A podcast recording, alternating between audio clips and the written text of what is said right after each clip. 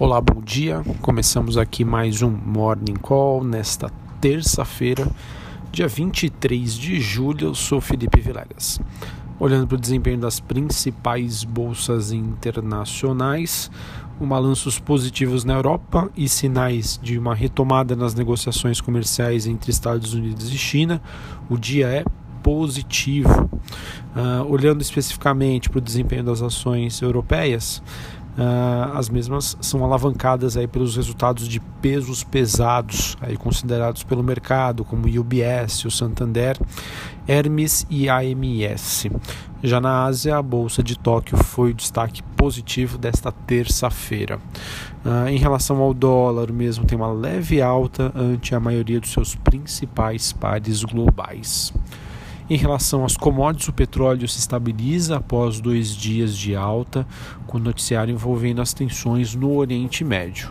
Já em relação aos metais industriais, uh, os mesmos têm movimentação positiva em Londres, enquanto o minério de ferro cai na China com receios de um aumento da oferta. Bom, olhando para o exterior, uh, em mais um dia de uma agenda externa esvaziada e em período de silêncio do Fed, antes da decisão sobre a política monetária nos Estados Unidos, os Estados Unidos divulgam dados de moradias existentes a partir das 11 horas da manhã desta terça-feira. Já aqui no Brasil, uh, o mercado aguarda os dados de inflação, o IPCA 15 será divulgado às 9 horas da manhã. E se mostrar um novo recuo da inflação em 12 meses, em julho, é, pode alcançar aí o menor nível em mais de um ano. E esse dado ainda poderia corroborar com as apostas em um corte de até meio por cento para a Selic, que essas apostas ganharam fôlego ontem, né? E também é, vem aumentando desde a aprovação da reforma da Previdência. Bom, o mercado que especula ainda muito a notícia sobre a liberação do FGTS, de acordo com os jornais, o valor é, pode ser limitado a 500 reais. E isso pode ser uma notícia ruim para as varejistas, né, já que subiram bastante aí no, no curto prazo, o, mercado especulando essa injeção de dinheiro aí uh, em circulação, mas ao mesmo tempo preservaria o funding das construtoras e ainda podem reduzir os riscos inflacionários de um saque maior.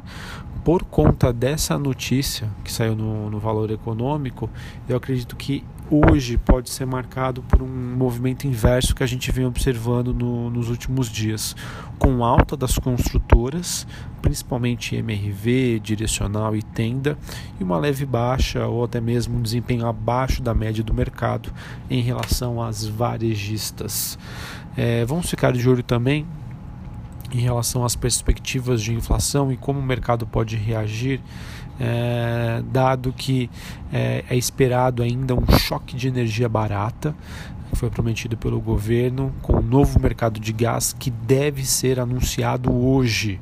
Então, para quem gosta aí de uh, operar juros, ficar de olho aí no mercado uh, em relação às expectativas macroeconômicas, o mercado investidores devem então acompanhar esse anúncio que deve ser feito uh, pela equipe econômica uh, durante esta terça-feira.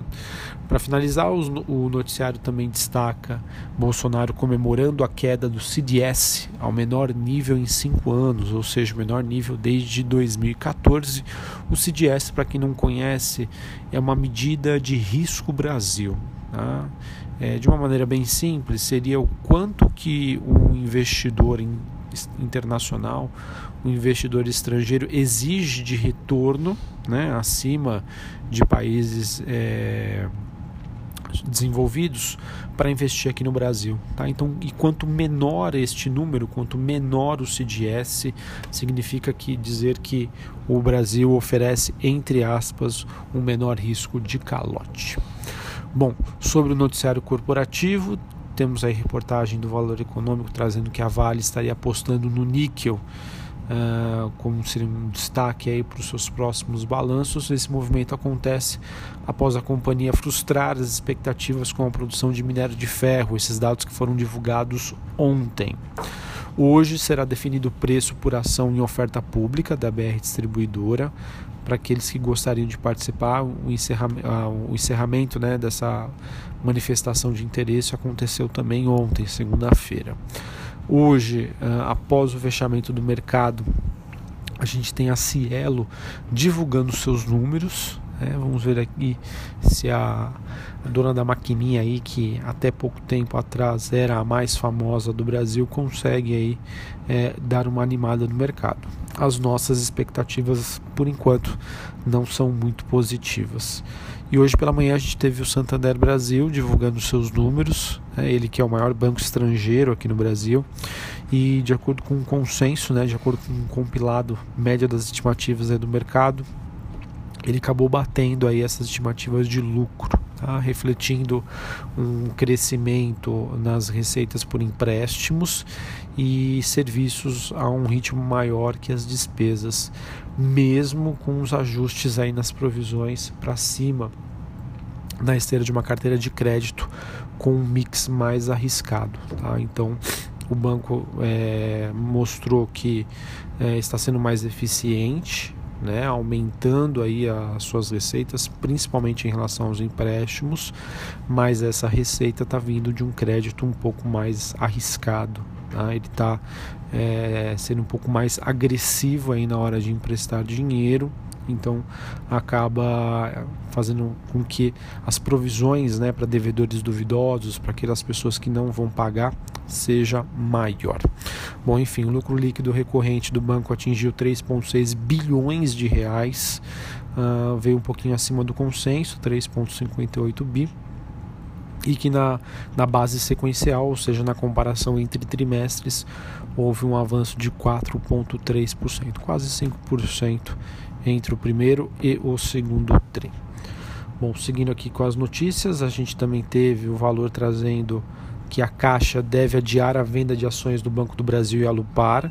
A Caixa que pretendia também, é, seguindo essa onda de follow-ons, né, dessas empresas fazendo fazendo caixa, né, vendendo ações, ah, bem, ela se manifestou que isso pode ser adiado, então deve trazer um certo alívio aí para Banco do Brasil e a Lupar, que estavam pressionados com essa notícia de expectativa de fluxo vendedor.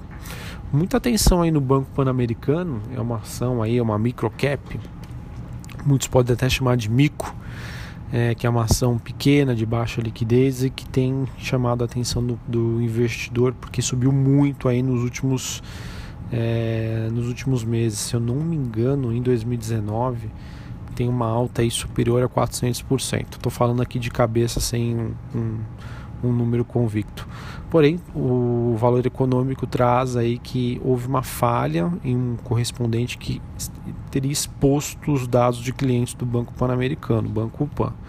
Sempre que tem essa notícia né, de falhas de segurança, o mercado é, costuma aí penalizar essas empresas. Costuma, não sei se vai ser o caso.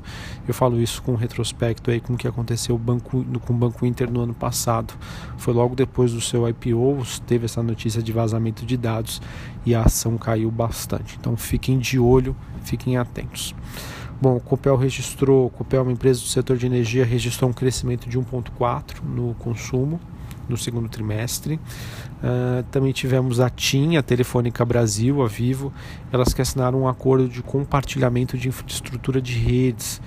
Uh, as companhias também iniciaram uma discussão sobre o compartilhamento da rede 2G no modelo Single Grid e o estabelecimento de novos acordos de compartilhamento da infraestrutura de rede 4G na faixa aí de 700 MHz, segundo o comunicado aí entre ambas as empresas. Uh, só para finalizar também, a gente teve uma reportagem do, do Valor Econômico mostrando que os preços da celulose seguem em baixa. Né? ou seja, os produtores da, de fibra longa já começaram a parar linhas, né? parar a produção é, mas os estoques ainda continuam altos e as incertezas do mercado devem então manter pressionadas as ações da Suzano. Tá? Fiquem de olho. A Suzano ela tem uma correlação muito forte com o dólar, dado que ela é uma forte exportadora, mas o que também tem impactado a ação da companhia foram essas quedas nos preços da celulose. Tá certo? Bom, pessoal, então é isso. O mercado lá fora segue bem positivo. É, por aqui, é, o mercado aí deve reagir a essa notícia do FGTS, então fiquem de olho nas construtoras. Uh, o mercado também deve repercutir a, a questão aí da, do início da temporada de balanços. Um abraço, uma excelente terça-feira e até a próxima. Valeu!